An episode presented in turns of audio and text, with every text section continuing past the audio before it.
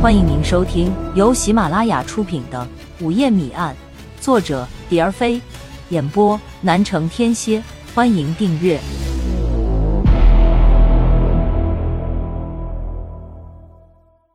第十二章：见利忘义。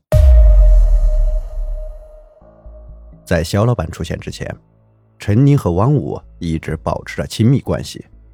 舞厅上下人人人皆知，谁想半路冒出个肖老板，对陈宁一见钟情，舍得在陈宁身上大把花钱。陈宁到舞厅的目的就是以年轻作为资本，大把捞男人的钱。碰上这样的好事，你说他能轻易放过吗？汪武和陈宁好了这么长时间，陈宁这点心思当然瞒不过汪武，他看在眼里，恨在心上，就三番五次到舞厅找陈宁的茬。陈宁既不想和他再续前缘，又不想得罪这尊菩萨，一天不知怎么的就想到了王慧，于是就把王慧找了来。结果不出他的预料。汪武一见王慧，那眼睛都直了。陈宁一见，知道自己的金蝉脱壳之计就要大功告成了。当他再次对汪武表现的极度的冷淡时，汪武就提出了要他引荐王辉的要求。陈林马上就爽快的答应了。一切都在陈林的计划之中。陈林深知汪武的德行，也了解王辉的为人，一个贪色。一个贪财，正好是城隍庙的鼓槌一对。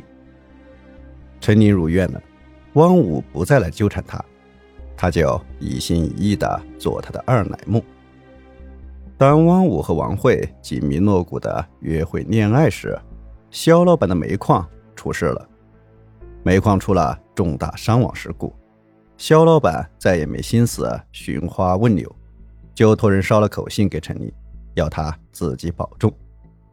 闻知此事，陈宁情绪很低落，一连几天都待在宿舍里不下来。老板娘就找人叫来王慧，让王慧好好安慰安慰他。第四天，陈宁下楼来了，碰巧舞厅来了个跑药材销售的浙江人，看见陈宁，一眼就相中了。浙江人腰包硬，一连几天。就泡在舞厅不走，和肖老板比起来，此人要挑剔多了。他对陈宁不是处子，大为惋惜，扬言如果陈宁给他一个处子来，他一定重谢他。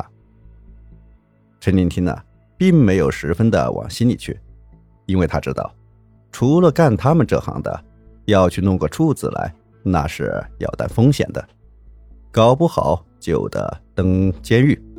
所以，即使吃了豹子胆，他也不敢乱想贪玩吃。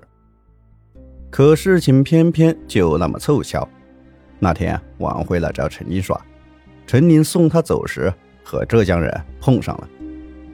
浙江人见王慧劲头就来了，他缠着陈宁成就他的好事。他对陈宁说：“呃，把他介绍给我怎么样？我绝对不会亏待你的。”陈宁说。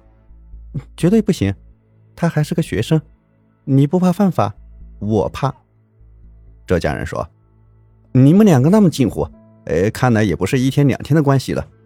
哎，这俗话说，近朱者赤，哎，近墨者黑。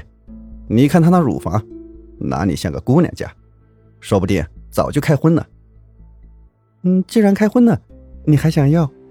想啊，当然想。他即使开了荤，也和你们不一样。”经不住浙江人再三的纠缠，或许是看在一千元的份上，陈宁终于答应试试。说是试试，也不过是留有余地的说法而已。在巨大的诱惑面前，谁能抵挡得住？陈林不能，王慧难道就能？周四那天，陈宁去梧桐镇走了一趟，让王慧周日中午到他那里吃午饭。星期日放了午学，王慧就乘车去了实验。还未进门，就听见陈宁和一个外地口音的男人说笑。掀开烟熏着的门，王慧就看见一个三十出头的精瘦男人坐在陈宁的床头，翘着二郎腿，嘴里叼着根香烟。见王慧进来了，男人立即友好的冲王慧笑笑。陈宁说：“哎，你终于来了，我们的肚子都快饿坏了。”介绍完毕，三人就坐落喝酒。陈宁没想到王慧的酒量会那么大，一瓶啤酒下去，竟然一点事也没有。男人频频给王慧夹菜倒酒，王慧也不推辞，一口酒一口菜的猛吃。两瓶酒灌到肚子了，王慧还是不减有酒意。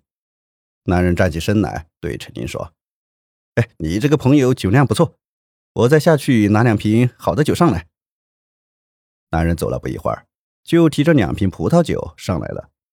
男人把王慧杯子里的啤酒倒掉，慢慢斟上一杯葡萄酒，然后又给陈宁倒了一杯。葡萄酒口感比啤酒好多了。喝起来就像喝饮料，但是葡萄酒后劲大，三杯酒下去，王慧脸上就红下飞了。见状，陈宁给王慧夹了一筷子菜，说：“嗯，你慢慢吃，我我下去看看，马上就上来。”说完，给浙江人递了个眼色，就下楼去了。王慧已经有了醉意，见陈林要走，站起来一把将他拉住。含混不清的说：“你别走，陪着我。没事，大家都是朋友。你慢慢吃饭，我去去就来。”陈林已经下楼去了。浙江人端起酒杯对王慧说：“哎，妹子，我们干了这杯如何？”王慧醉眼朦胧的站起来，端起杯子和男人一碰，一张嘴酒就全灌到肚子里去了。放下酒杯。浙江人又给王慧夹菜，王慧摆摆手，头一歪就趴在桌子上了。男人把王慧抱到他曾和陈宁颠鸢倒凤的床上，迅速的褪掉王慧的裤子，便开始了那片梦寐已久的处女地的开垦。王慧醉得很深，睡得也沉，完全不知道有人正在他那片年轻富饶的土地上。辛勤劳作，浙江人实在是太厉害了，在那片土地上耕耘了近半个小时，依然雄赳赳、气昂昂的威风不倒，直到那东西岩浆一样在狭窄的溶洞里喷射而出，他才心满意足地拔出工具。